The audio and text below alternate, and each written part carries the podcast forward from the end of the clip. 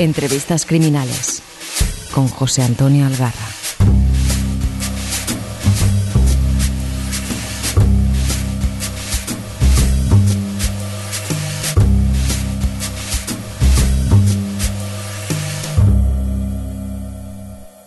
Hola amigas y amigos de los rincones más oscuros de vuestra biblioteca. Yo soy Juchu y he vuelto de nuevo con vosotros en muy buena compañía. Bueno, más que una entrevista, esto va a ser una charla con Ana Vallagriba, Briga, joe, se me atasca la lengua, Ana Vallabriga y David Zalbrana, que presentan su nueva novela, El Deseo Eterno, y os aseguro que no va a dejar indiferente a nadie. Bueno, al menos a mí me ha impactado tanto como para querer traerlos aquí a pedirles explicaciones. ¿Qué tal? Gracias por pasaros por este rincón, amigos. Hola, Juchu. Gracias a ti. Bueno, lo de gracias veremos a ver, ¿no? Porque con esta presentación... Al final, ¿no? al final veremos son gracias. sí, sí, hombre, lo que pasa que ciertamente es una novela, ya, ya os comenté, que, que no pasa inadvertida, ni uno la lee, la cierra y la deja en un rincón, pero bueno, de eso ya hablaremos. Eh, contigo, Ana, pues joder, ya tuve el placer de charlar en la última feria del libro donde andabais firmando, bueno, contigo David también, pero fue todo súper rápido, que, casi no me acuerdo. Estabais firmando eh, precisamente La profecía del desierto, la anterior novela, que no me ha dado tiempo a leerla, os lo digo de verdad, porque tengo la pila ahí arriba y ya tenéis otra, es que es que no paráis, ¿eh? Bueno, esto es que ha sido una casualidad, ¿eh? No, esto no suele suceder ni nos suele suceder, porque claro, publicamos la profecía del desierto, eh, nos dieron el visto bueno de la editorial eh, el año pasado, a principios del año pasado, que nos dijeron que querían eh, tener la novela en Umbriel firmamos y justo acabábamos, o sea, justo ganamos un, el certamen Auguste Dupin de novela negra y tuvimos que pedirles permiso para ver si podíamos aceptar el premio porque, claro, se tenía que publicar a principios de, de este 2022 la siguiente novela. Así que, bueno, ha ido todo un poco atropellado por eso, porque pudimos colocar la novela anterior y, con la siguiente pues ganamos un premio. O sea que, bueno, son cosas que pasan pocas veces. Eh, sí, bueno, ya iremos con eso, pero es que además es que tú, Ana, eres una de mis referencias para documentarme sobre, sobre nuestro género, este que nos ocupa, criminal, porque eh, haces podcast, eh, grabas en YouTube, escribes artículos. Eh, y además y además escribes libros. O sea que es que no sé de dónde de dónde de dónde sacas de dónde sacas el tiempo. Dímelo a mí anda por favor. Bueno pues organizándose muy bien y bueno no sé. Yo no tengo la sensación de que me organice muy bien ni de que haga tantas cosas pero bueno. Hombre mira eh, la verdad que eh, hablando ya de, de lo vuestro de las novelas lo de las novelas a cuatro manos creo que no es algo demasiado frecuente. Yo Recuerdo en mi época, hace años, que leía muchos thrillers y leía mucho a Preston y Child, el del detective Pendergast, no sé si lo habréis leído, que, que, bueno, ya me extrañaba, ¿no? Que era una novela escrita entre dos señores Luego leí la primera de Carmen Mola, pero claro, entonces yo no sabía que era una itrina. Entonces, y, luego ya habéis aparecido vosotros. Y mire, casualmente acabo de leer otra novela hecha también a cuatro manos. ¿Cómo es esto? Explicarnos un poco a la gente esto de fusionar dos mentes, dos ideas y todo en un texto y que sea coherente. Cuéntanos, contadnos. Bueno, en, nuestro caso el proceso de escribir juntos surgió un poco cuando empezamos a salir juntos como, como pareja también. Porque, bueno, yo, yo, le conté a Ana que escribía cuentos y tal, y que tenía una, una idea para hacer un libro, y ella, ella que escribía eh, también cuentos y, y, poesía y todo eso, pues bueno, empezó también a, a decir que sí, que, que, que, le, que, le, que, le, que, le, interesaba mucho ¿no? todo el mundo este de la escritura y tal y empezamos a hablar sobre esa idea que yo tenía, que dio lugar pues a, nuestro primer libro en, en, común. Y ahí el, proceso fue, fue un poco a salto de mata, ¿no? O sea, de hablar sobre, sobre la idea esa que yo tenía en un principio, darle forma entre los dos hasta, hasta que construimos esa historia y escribimos partes sueltas cada uno. Luego ya con el, con el, con el paso de, los años hemos seguido escribiendo juntos y, y, sí que, sí que hemos, ido perfeccionando esa, esa técnica, ¿no? También es cierto que, parece que esto de escribir a, a, cuatro manos es algo como muy raro ahora creo, creo que con el fenómeno de, Carmen mola un poco menos, pero, pero que, que, no es raro en el, en el, en el mundo del, del, del, guion. Y como, como Ana y yo también, también hemos surgido un poco de ese mundo, ¿no? porque estamos también en el audiovisual y hemos escrito muchos guiones, pues creo que, que gracias a eso, a que empezamos a seguir y era un interés común y, y a lo que hemos aprendido de, de los guiones ha sido un proceso relativamente fácil ¿no? de, de, hacer y llevar a cabo. Luego, luego también gracias a que tenemos buena complicidad, claro, porque si no, si lo intentas hacer con alguien que no te lleva bien, supongo que será más complicado. es, es, verdad, eso lo había leído por ahí, lo de el tema que comentas de que habéis hecho guiones y tal.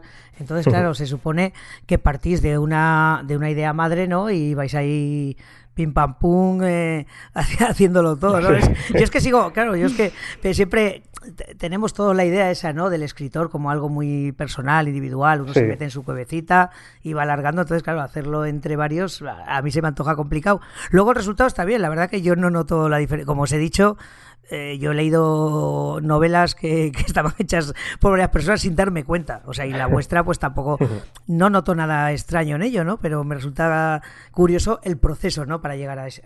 Nosotros, bueno, el, el, el, proceso que no te lo he contado, pero, pero el, vamos, el, el primer paso es hablar mucho sobre una idea, ¿no? Parte, parte de una idea que que, las ideas buenas son casi siempre mías.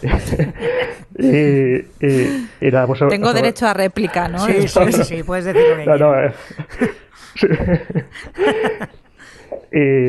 y, y, bueno, nada, pues, pues, pues, sobre esa idea pues, pues intentamos hablar mucho para ir, dándole forma y empezamos a, a leer, ¿no? para documentarnos también sobre el tema que queremos tratar y con, con todo eso, cuando, cuando ya tenemos la estructura, más la, la idea, ¿no? La, la, historia completa más o menos estructurada eh, en nuestra cabeza, lo que hacemos es estructurarla sobre papel. O sea, escribimos un, un, un, primer esqueleto de la historia completa. Y ya sobre, sobre esa estructura, que, que la podemos hacer por personajes o por, o, por tramas, pues lo que hacemos es repartirlas. Ana escribe unas y yo otras y, y, luego eso, pues yo se las tengo que revisar todas a ella y ella me da el visto bueno, ¿no? en fin. Pero sí, en esencia sería eso con algunos matices, obviamente. Matiza, matiza. Matizo. No, pero en serio, porque en serio, porque imagino que estoy en broma, David. eh, es verdad que cuando tú tienes cuando tú tienes una idea y el otro pues ya te da su primer tienes el primer feedback, ¿no? De alguna forma y, y eso también hace que vayas más seguro a la hora de, de escribir. Sabes que tienes ese primer filtro y además una persona de quien en quien confías en su criterio, ¿no? Así que, que bueno, eh, tiene distintas ventajas, digamos, escribir juntos. Es más entretenido, es menos solitario y, aparte tienes ahí alguien con quien compartes esa parte que no es tan fácil. Yo a veces he oído gente que es escritor o es escritora y su pareja, a su pareja no le gusta la, lectura, no le gusta leer.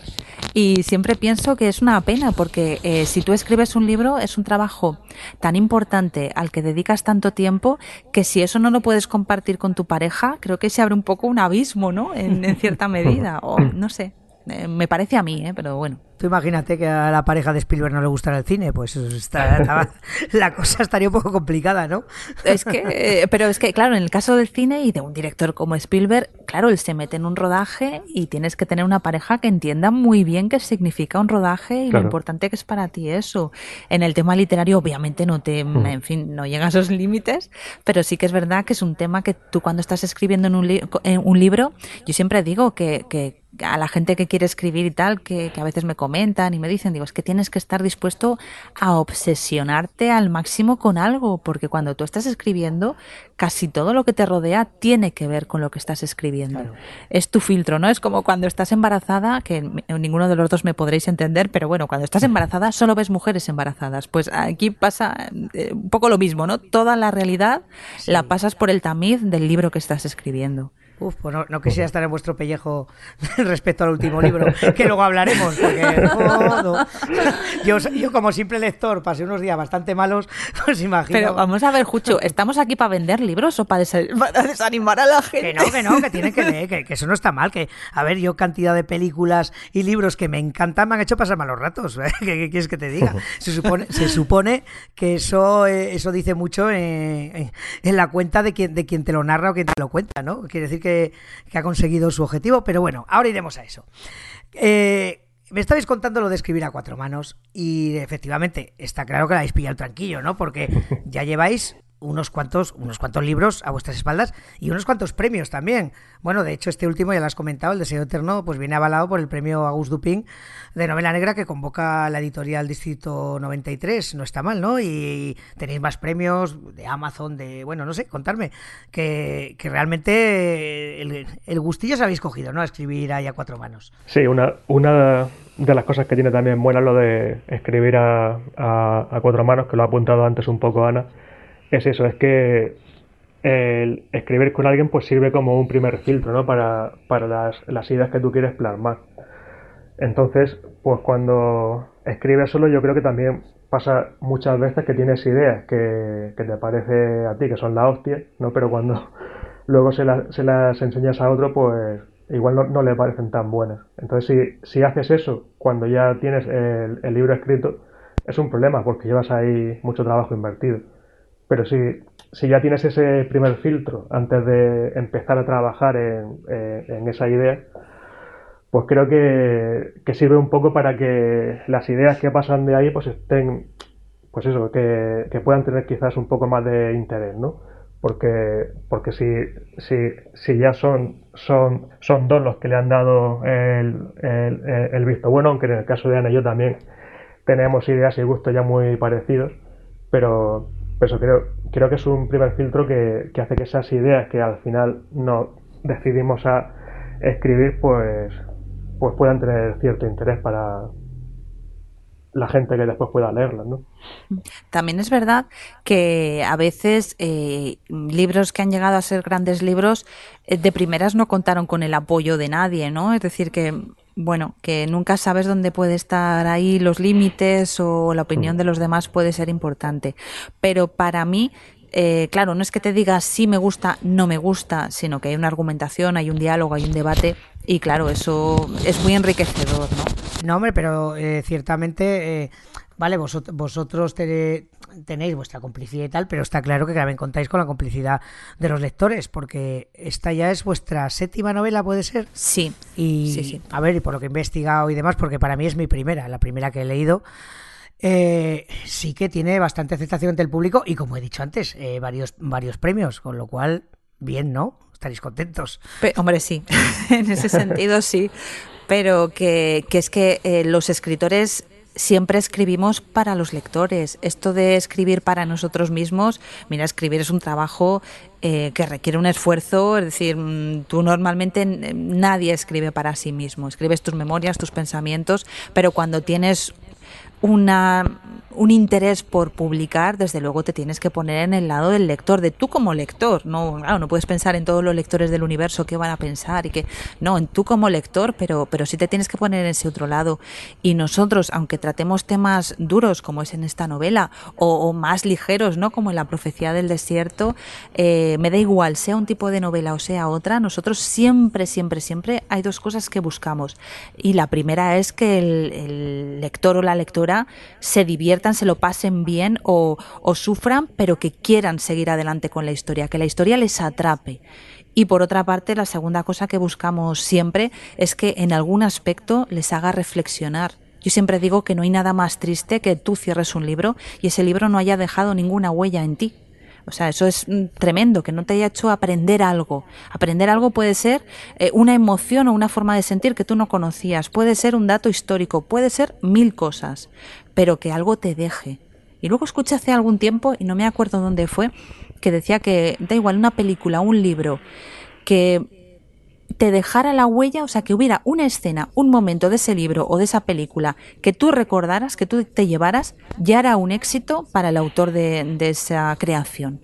Y no todas las películas ni todos los libros nos dejan esa huella. De hecho, nuestra memoria está llena de esos momentos, de, lo como dices tú, de ese libro que leí, aunque no te acuerdes de todo el libro, pero ese momento, esa película, es, ese cuadro, eh, al fin y al cabo, el, hecho cultural eh, es, eso, ¿no? Que nos vaya dejando un pozo, ¿no? Que, como dices tú, que cierres el libro y no digas, venga, a otro y de este no me acuerdo.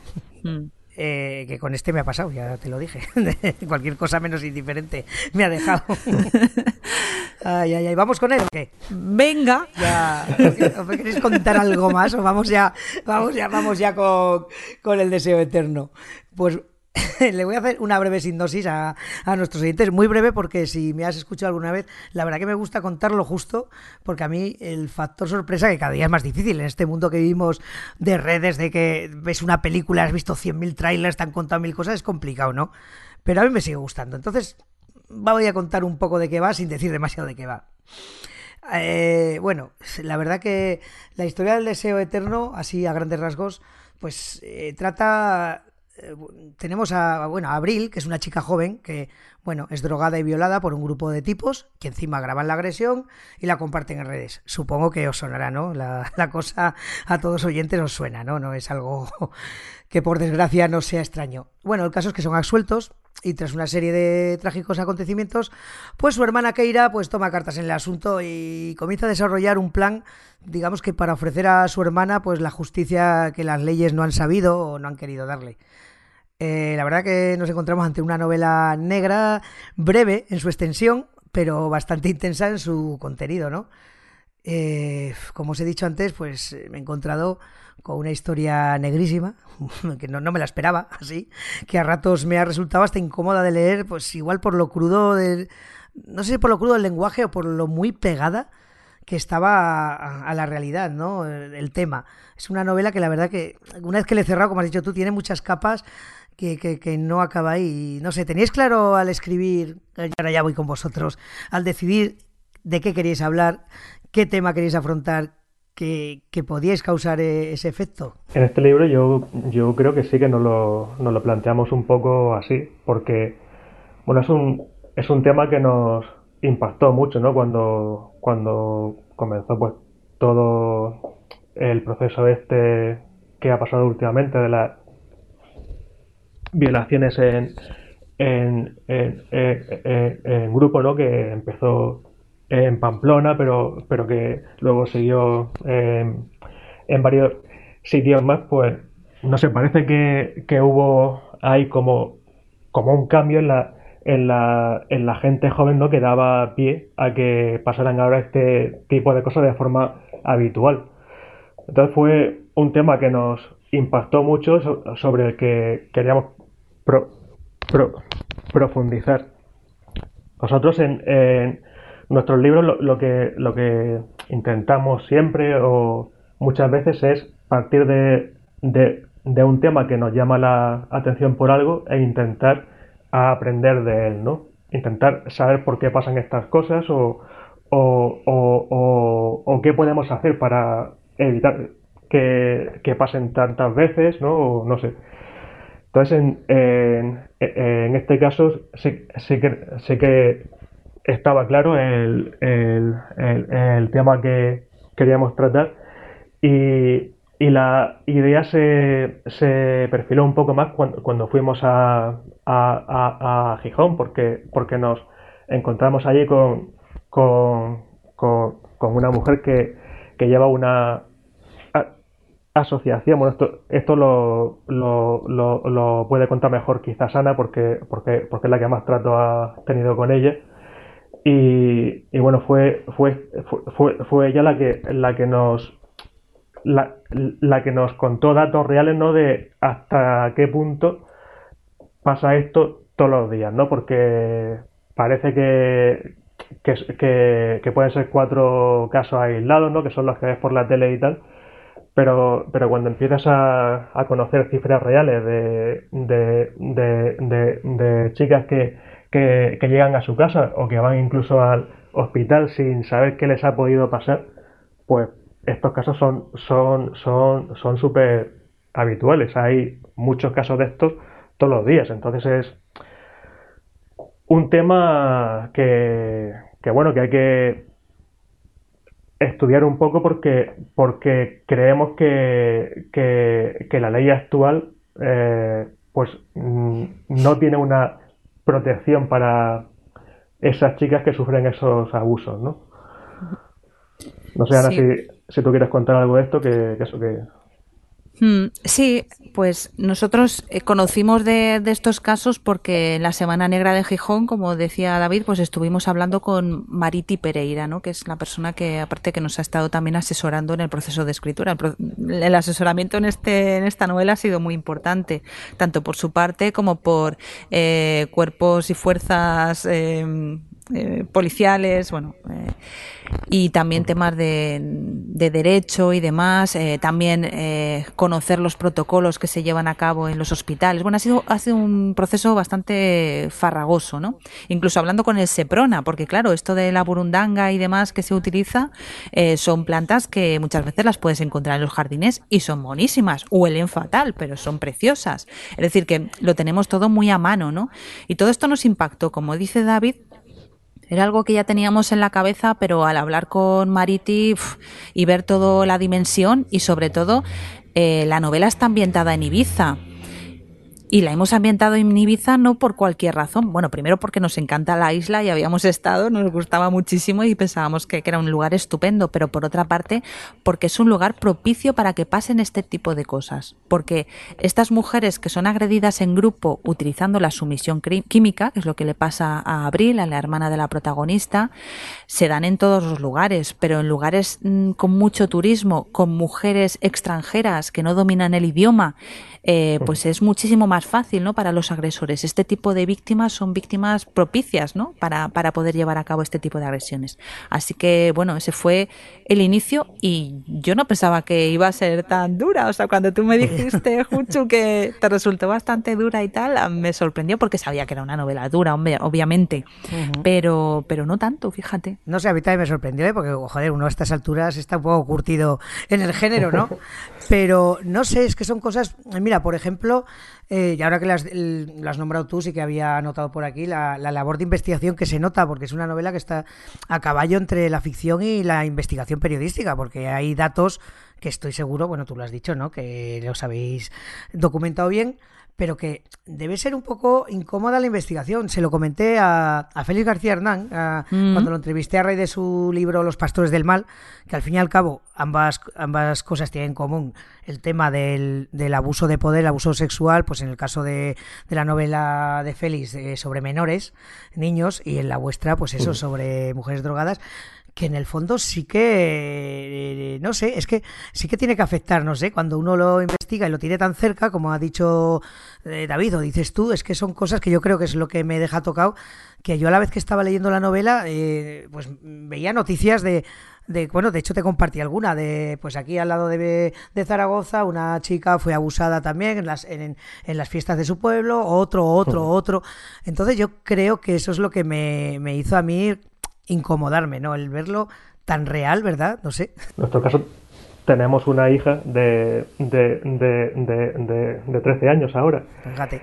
Y, y, bueno, cuando empezamos también a investigar sobre este tema y vimos que, que había tantos casos que parecía que era algo tan habitual, pues empezamos a sentir también un poco de miedo, ¿no? El, el, miedo ese que te dice que, que, joder, que, tu hija salga sola por ahí, pues parece que no va a estar segura, ¿no? Que tenemos que estar siempre con ella, hay que llevar cuidado porque, porque ahí fuera está todo un poco desfasado, ¿no? Se, no sé, este mundo está un poco loco, ¿no? Cada vez pasan, pasan cosas de, de este tipo que parece que, que en, la, en, las fechas que estamos ¿no? y, y, en, y, y en, este país, un, un, país civilizado y tal, parece que no deberían de pasar ya, pero, pero sí que sí que siguen sí, sí, que siguen pasando, sí que sigue el peligro ahí fuera, ¿no? Por lo que parece.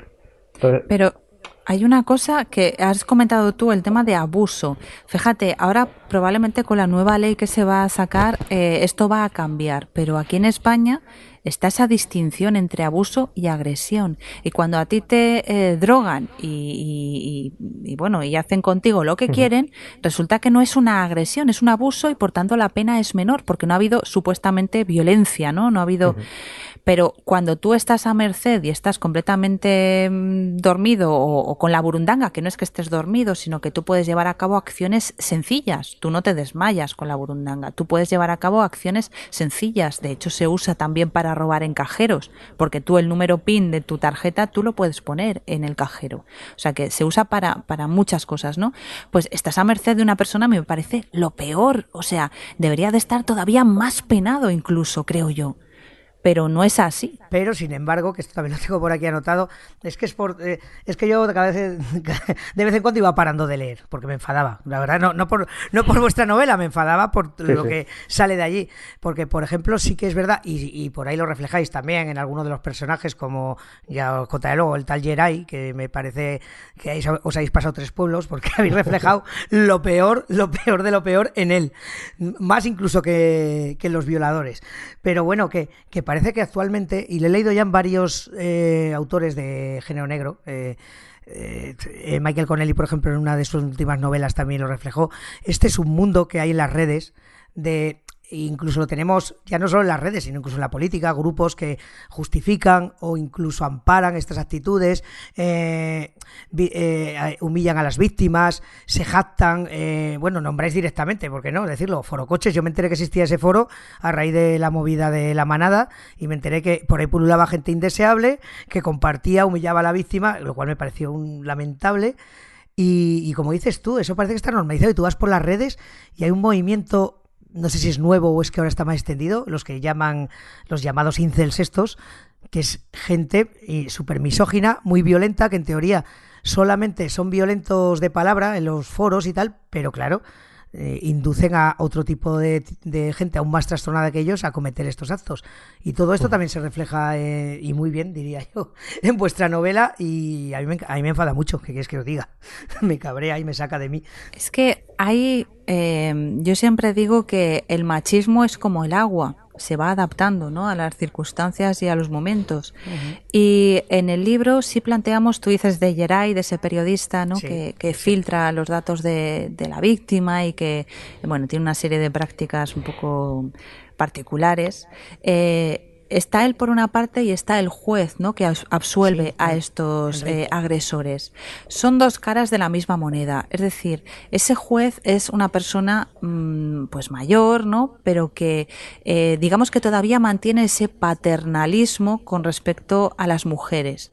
Todavía sería de esos hombres que abriría la puerta, que pensaría que una mujer donde mejor está es cuidando a sus hijos, quiera o no, porque digamos que, impuesto, ¿no? Tendría esos valores tradicionales. Sí, no parece, em- no parece mal tipo, ¿no? Como Jeray, pero mantiene el claro, quo. Pero está en un puesto de poder y al final su visión del mundo es la que prevalece, ¿no? Sí. Por otra parte está Yeray, que es como tú dices, él ya no es paternalista con las mujeres, igual que ese grupo de chicos. Es esa nueva, ese nuevo machismo, ¿no? Que ya no es paternalista, ya no es condescendiente. ya lo que dice es, ¿queréis igualdad? Pues os vais a enterar de lo que es la igualdad. No es que no te abra la puerta, es que si puedo te la voy a cerrar en la cara. ¿Sabes? Eh, ha ido cambiando yo creo que el, machismo y, la, y hay distintas formas de enfrentarse a eso, pero digamos que lo que hemos perdido, el momento en el que estamos ahora, obviamente mucha gente que se ha dado cuenta de que el futuro no es seguir por este camino de, machismo, sino buscar pues eso, la igualdad entre hombres y mujeres, igualdad de facto, pero todavía hay mucha gente que, que no quiere ese cambio y que lo que tiene es una actitud muchísimo más violenta de lo que nos hemos encontrado a lo mejor en la época de nuestras madres. Seguramente mm, era diferente, ¿no? Si tú te mantenías dentro de las normas, en la época de nuestras madres, no tenía por qué pasarte nada. Si eras una mujer decente, no tenía por qué pasarte nada. Hoy en día, seas como seas, te puede pasar. Sí, porque esa agresividad que, es lo que te comentaba, que eh, bueno, yo, yo qué sé, yo estoy en redes, yo leo, yo veo, esa agresividad se plasma en que yo quiero esto, yo lo cojo y se desprecia en, en ese machismo carca que hablamos, en el fondo había esa galantería malentendida, ¿no? Incluso de medio respeto a la mujer, pero ahora por las redes no, tú ves a la, a la mujer, se la cosifica o sea, tú sales, tú bebes y yo quiero, te cojo y tacatá. Porque tengo derecho y porque eres una feminazi y porque eh, se, se, te desprecia. Entonces sí que hay una agresividad que, que, no sé, es, es muy, muy, muy incómoda y es un, un momento bastante violento, pese a, como tú dices, que realmente sí que hay un despertar de la conciencia, ¿no? Quizá eso es lo que vuelve más violenta a la gente que no está por, por eso, ¿no? Porque se sienten amenazados en su en su estatus de poder, porque esto no va tanto de sexo, ¿no? ¿Nos parece? Como de poder. Porque yo aquí no veo deseo sexual en sí, veo deseo de dominar, de, de, poder, ¿no? De decir, aquí mando yo. Sí, es una forma de humillar, ¿no? Y, y, esa humillación es exactamente ponerte tú por encima de, la otra persona. Sí, eh, es lo que dice, ¿no? Las violaciones y demás. Por eso ocurre que algunas veces se, se, les daba en Estados Unidos y demás todo este tema de la castración química, que era un método que se utilizaba con los violadores, ¿no? Se tomaban unas pastillas para no tener deseo sexual. En algunos casos podía funcionar, pero en otros no, porque lo importante no era que tuvieran deseo sexual, lo importante era el deseo de humillar al otro y de sentirse o a la otra y sentirse por encima de, es decir, agredían a la otra persona y si no tenían una erección, pues utilizaban otras cosas, con lo que todavía era peor. Entonces, eh, sí, desde luego eh, las agresiones sexuales van de poder, no van de deseo, porque si no, estos chavales que son chicos jóvenes, como los hemos visto en otros en otras eh, agresiones y demás, eh, son chicos que podrían salir y no tendrían ningún problema en estar con una chica, con una chica mm, que les pudiera gustar. El, problema es que no es lo que buscan, buscan otra cosa. Y luego ya, a ver, volviendo al libro en sí, bueno, la gente, yo creo que los que nos escuchan les queda claro de qué va la novela. Está bastante claro, pero, eh, pese a lo que estamos hablando de, del tema más real y tal, pues no deja de ser una novela que una novela de género negro criminal que, engancha, a mí, engancha la historia porque está llevada de una manera eh, a, mi gusto, a mi gusto muy, muy, muy, muy eh, tirando al thriller, que es que ya. sabes que yo es más de novela porque, porque realmente empieza como una historia muy negra, negrísima, y luego ya vais, vais hilando una historia que, que, que de mitad para adelante del libro, que es cuando ya eh, a mí como lector ya dejo de cabrearme un poco más porque ya un poco me meto ya en la dinámica de, novela policial y, va hacia el thriller y, no, la verdad es que estás súper intrigado con lo que pasa, con, la historia, a ver, porque la basáis todo en unos, digamos, dos, tres personajes que son, eh, como hemos dicho, el periodista, el juez y la hermana de la víctima. Y ahí se establecen unas relaciones un poco curiosas que no se... Eh, no sé yo si, si vosotros tenéis claro hacia dónde queréis llevarlo, porque no vamos a contar nada, pero yo al final me he quedado con el culo partido. O teníais hecho un guion de cómo iba a ir la cosa, porque os lo juro que yo he leído mucho y yo no me esperaba cómo iba a ir el tema. Eh, digamos que teníamos claro el final, ¿verdad, David? El final yo creo que es lo primero que, nos surgió. Que no vamos a decir cuál es el no, final. No, no, no, ni de coña. Pero sí, pero reconozco y, todo el que nos escuche que a mí me ha sorprendido mucho y, bien, o sea, bien porque me ha gustado, pero no me lo esperaba para, nada. Es un final también duro, creo que, que bueno, eso no, se, no se puede contar, pero, sí que, sí que es, un, es, un, es un final duro, pero, pero que queríamos eso, que que fuera un final capaz de impactar y capaz también de, de, hacer reflexionar a quien lo lea sobre el tema que hemos planteado ¿no? y sobre cosas que se, que se podrían cambiar de, de, cómo funcionan las cosas ahora mismo, ¿no? Que, que bueno, hay, hay, hay una serie de, de, de protocolo de atención a las, a las víctimas, luego cómo se, se, llevan estos juicios, ¿no? el, el, tipo de, de, pruebas que piden o que podrían pedir y que no se piden porque son caras y, no se quiere invertir en esas cosas, ¿no? Porque muchas veces estos jueces piensan que, estas víctimas se inventan lo que están contando o que, o que cuando dicen que no saben lo que pasó el día anterior es porque habían bebido mucho o se han tomado ya drogas por su cuenta y luego dicen que se, que, se las han echado ¿no? en, el, en, el, en el vaso. Entonces creo, creo, creo que, que, que, hay, que hay una desconfianza todavía hacia esas víctimas que, hace que el sistema piense que en la mayor parte de los casos estas víctimas están inventando lo que, lo que ha pasado, que no son casos reales. Entonces, ese es el, tema principal sobre el que queríamos reflexionar un poco y, eso, y, ver si sería posible que el sistema, que las personas que están en, en, esa cadena, ¿no? De, en ese protocolo de atención a una víctima y de, un posible juicio que haya después sobre ese caso, pues que, sean capaces de reflexionar si las cosas se están haciendo bien o si se podrían cambiar y se podrían hacer un poco mejor, ¿no? Hay una cosa, perdón, sí, sí. Sí, sí. No, no, y, que, y que para eso, para, para conseguir eso, creíamos que ese, que ese final tiene que ser suficientemente impactante, ¿no? Para hacer reflexionar sobre eso. No, perdón, es que con lo que estabas diciendo de, de, creer a la víctima o no, es curioso porque tú llegas a denunciar, pues, oye, me han robado la cartera nadie te mira con suspicacia diciendo, ¿se lo habrá inventado? O sea, ¿habrá dicho que para fastidiar a, alguien? ¿No? O sea, nadie te mira con esa suspicacia. Te podrá mirar la policía, porque a veces los policías sí miran con suspicacia cuando vas a poner alguna denuncia, me imagino, eh, diciendo, bueno, pues sí, ¿dónde llevabas la cartera? ¿Y por qué la llevabas la cartera tan a la vista? ¿O por qué has paseado a esas horas por ese lugar? Pero nadie va a poner en duda que la cartera te la han robado, ¿no? Pero cuando tú vas ahí, hoy he sufrido, no sé, algo me ha pasado, creo que, que he sufrido una agresión, que Mm, quizá ahí las cosas depende de a quién, es, quién esté al otro lado, van a ir de una manera o de otra. Porque una cuestión que nos comentaba Mariti Pereira cuando estuvimos hablando ahí en esa semana de Gijón, eh, ella nos decía que había muchos policías y muchos jueces que no estaban, no se estaban formando en este tipo de casos. Eh, y recordaremos cuando el caso de la manada de, los Sanfermines de Pamplona, que la chica se quedó paralizada y ellos decían, bueno, como no ha reaccionado, esto quiere decir que ella ha consentido. Pero claro, después estudiando eso ya se vio que era una reacción normal, que el cerebro se desconectaba en ese momento porque lo que primaba era la supervivencia.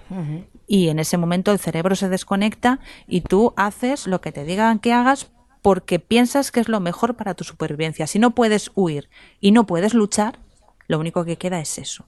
Entonces falta esa formación. Sí, es que además, eh, leyendo los agradecimientos que tenéis al final del libro, eh, hay mucha gente que pone en duda estas cosas, pero veo que no, no, lo no habéis escrito a la ligera, os habéis documentado muy bien, eh, consultando las fuentes policiales, de abogacía, judiciales. O sea que, aunque, sí, aunque seguirá habiendo mucha gente que, que pone en duda estas cosas, esto es real, esto está pasando, como habéis dicho, y, y es lo que hay. O sea, y por eso me enfadaba yo tanto, que te decía, no porque no me gustara el libro, sino porque, joder, es más fácil leer historias que te caen más lejos, por muy crudas, joder, lees a, yo qué sé, cualquier historia de de un thriller, yo qué sé, súper retorcido. Lees a Pierre Lemaitre, por ejemplo, que, que, el tío es lo más retorcido creo que me he encontrado en mucho tiempo.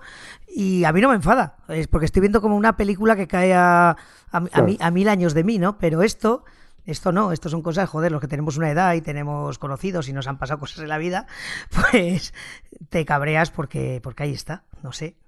Y... Pero para eso está la novela negra, ¿no? para señalar estas cosas. por, eso, he dicho que tiene muchas capas, porque es una novela eh, que, joder, es una novela negra con de canon, o sea, con sus personajes, su trama, una historia de venganza, que eso es que podemos decirlo, cuando todo el mm. sistema te falla, pues buscas tal y con un, y con un final apabullante. Pero claro, como lo que narráis es, es tan, tan de actualidad, pues eso, pues a mí pues hmm. sí que me provocaba reacciones que creo que es interesante, que para eso está, ¿no? Para, joder, para que la gente no cierre el libro, lo deje y diga, bueno, pues al siguiente. Yo os aseguro que a mí no me ha pasado y a nuestros oyentes, si lo leen, vamos, si alguien le deja indiferente, que me lo diga, que me preocupará como ser humano. me preocupará esa persona como ser humano. Oye, y una curiosidad, vosotros habéis, eh, es un giro, no en vuestra trayectoria, porque mm, el resto de vuestra obra, ya os digo, no la he leído, pero más o menos he visto las novelas que tenéis, no tienen exactamente nada que ver, ¿no? No son tan crudas ni, ni están tan pegadas, ¿no? Al terreno como esta. Habéis dado un, un girito. Mm, hemos dado giro, no lo sé, porque todo el tema de crítica social y tal siempre, o casi siempre, ha estado en nuestras novelas, en las siete. Eh, hay, hay, algo ¿no? de esto. Eh, quizá tenemos una novela que también nos la han tachado de cruda, que es La paradoja del bibliotecario ciego que en esa novela también hablamos de, mira, en esa lo que hacemos es justo a lo mejor el, lo contrario, ¿no? Que, que, en esta. Y es que eh, nos protegemos mucho de hacia lo que puede estar fuera cuando normalmente las agresiones y todo lo demás suelen venir de dentro de la familia o de las personas más cercanas. Pues en esa novela abordamos ese tema también. Em, pero sí que es verdad que en muchas de nuestras obras hay muchos elementos de thriller. Em, más de aventura, ¿no? Más... Sí, la, bueno, la profecía del desierto, obviamente, ahí nos hemos ido a Arabia Saudí, una novela actual, pero es un thriller de misterio, de búsqueda de tesoro, en fin, mucho más lúdica que esta, ¿no? Obviamente, no tiene ya te dije, que ver. Ya te dije que me la llevé en Madrid y yo es que mi casa es una biblioteca para mis amigos y se lo llevó una amiga mía que viene aquí y de hecho me la he devuelto hace poco. Oye, está encantada y tal. Digo, pues espérate que ahora te dejaré el siguiente. Madre que han escrito. A ver lo que me cuentas. Sí, sí, lo voy a hacer porque yo soy muy de prestar los libros que me gustan.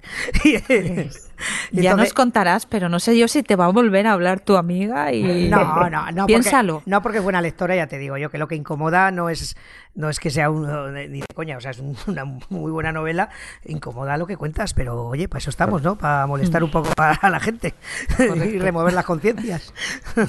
Entonces, sí, sí, por eso te decía, porque yo en mi, claro, en mi ignorancia, pues eh, tenía catálogo más como escritores más de thriller, más de, bueno, pues eso, más, menos agresivo el tema. Y yo este reconozco que me quedé, bueno, te lo dije, aún no había, tenía mitad libro y te escribí para decirte, jodo, así que suena muy maño para decir jodo, Ana. Me encanta el jodo, sí, porque hace tiempo que no lo oía. Claro, eso compartimos. Tú, eres vives en Zaragoza, yo soy de Candasnos. Correcto. Y sí, sí, me hace eh, gracia lo del jodo. verdad, es una expresión que lo dice todo cuando te dice jodo.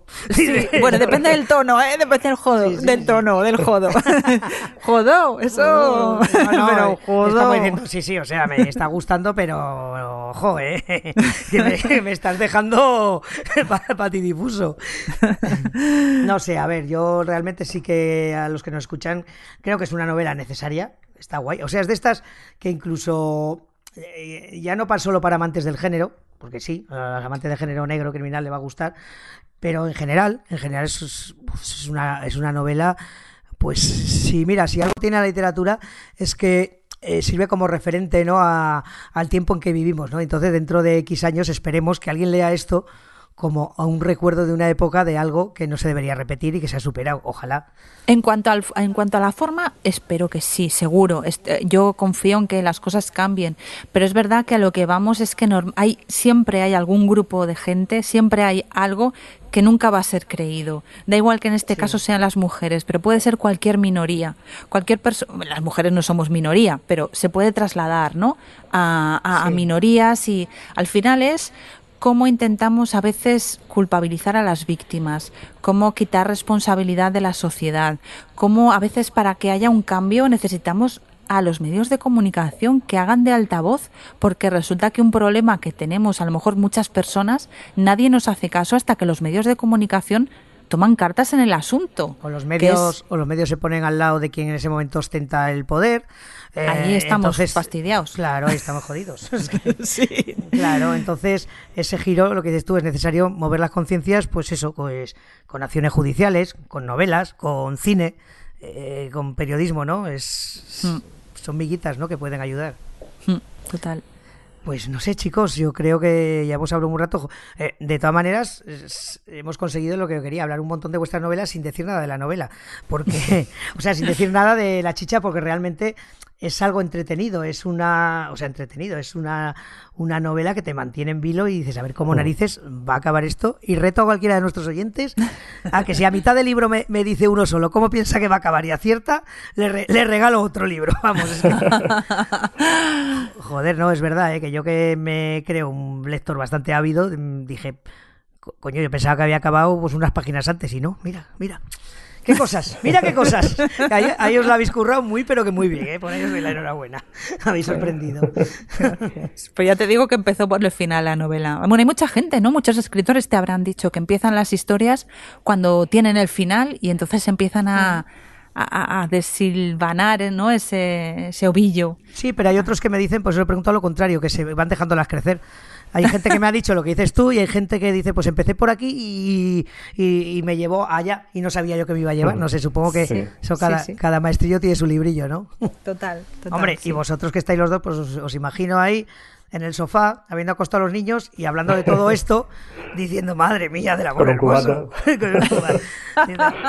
Vamos a ver qué burrada más va a decir Jerai, porque es que, a- a- es que lo he dicho varias veces que no puedo con ese personaje. O sea, sí está bien, pero habéis concentrado en uno casi todo, todo, supongo que es consciente, claro, pero habéis concentrado en una persona todo lo malo que hay en todo este submundo, lo habéis concentrado, los, los chistes, eso me ha molestado mucho, lo de los chistes, perdón que os diga. Porque, ¿sabes, es que- ¿sabes por qué me ha molestado? Porque yo les he oído, en mi entorno se han hecho esos chistes, me los sabía, o sea, me, Claro. y me daba vergüenza sabérmelos. Se quiere decir que en algún momento de mi vida he estado en un bar, he estado en el trabajo y he oído esos chistes que leídos mm, dan, no, no, vergüenza, asco, pero, pero están normalizados. Pero, Nos hemos oído todos, claro que sí. claro. Pero es que el humor nos delata.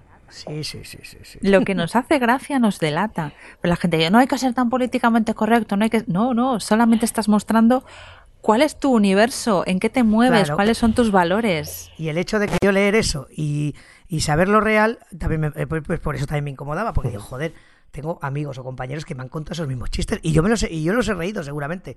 Claro. Y, y claro, Pero por eso es importante cuando pasan estas cosas, y ahí los hombres tenéis un papel crucial, porque las mujeres enseguida, va, ya está esta, va, ya está la otra.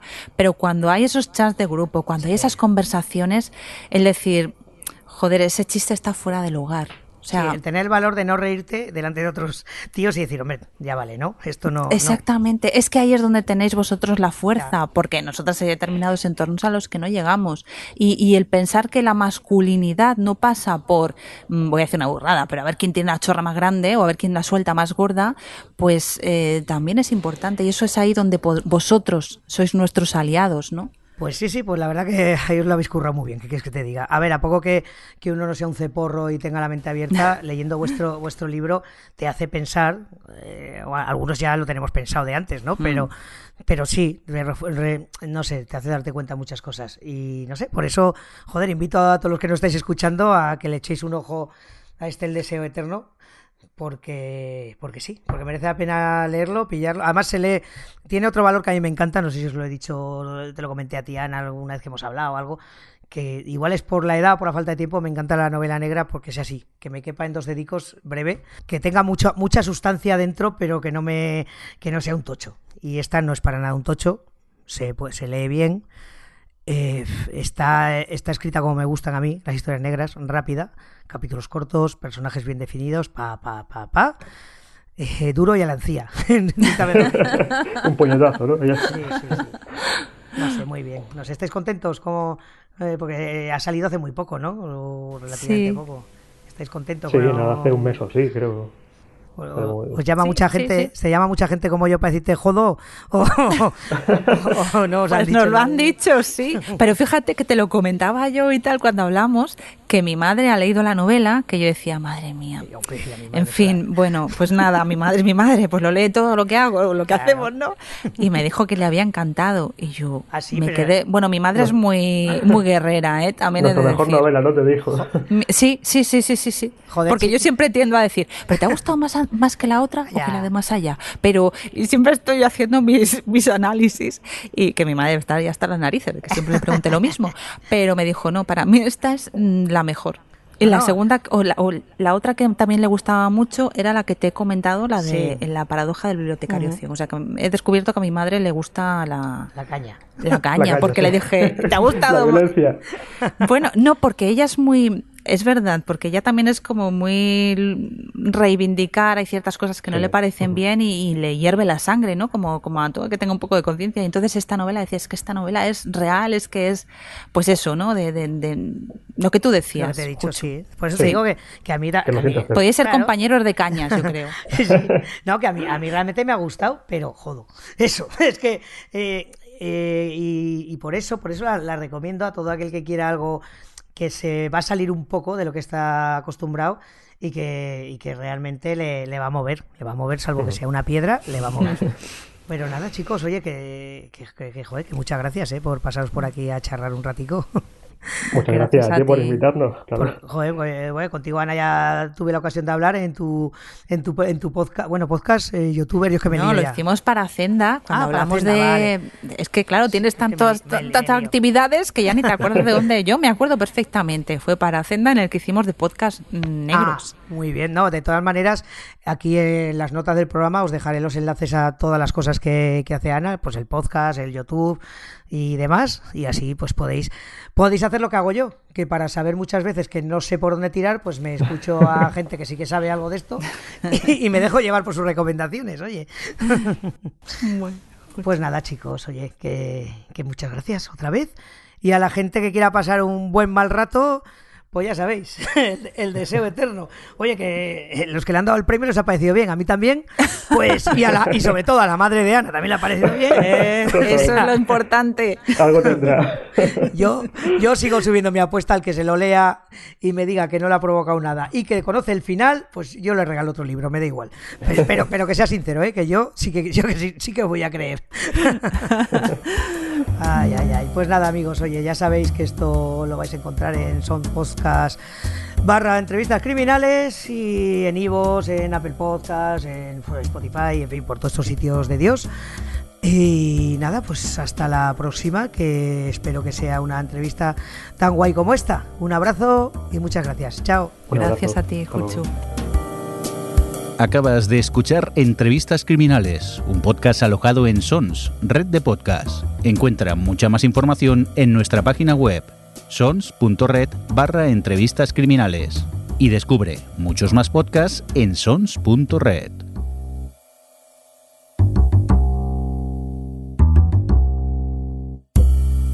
¿Te gusta la novela negra?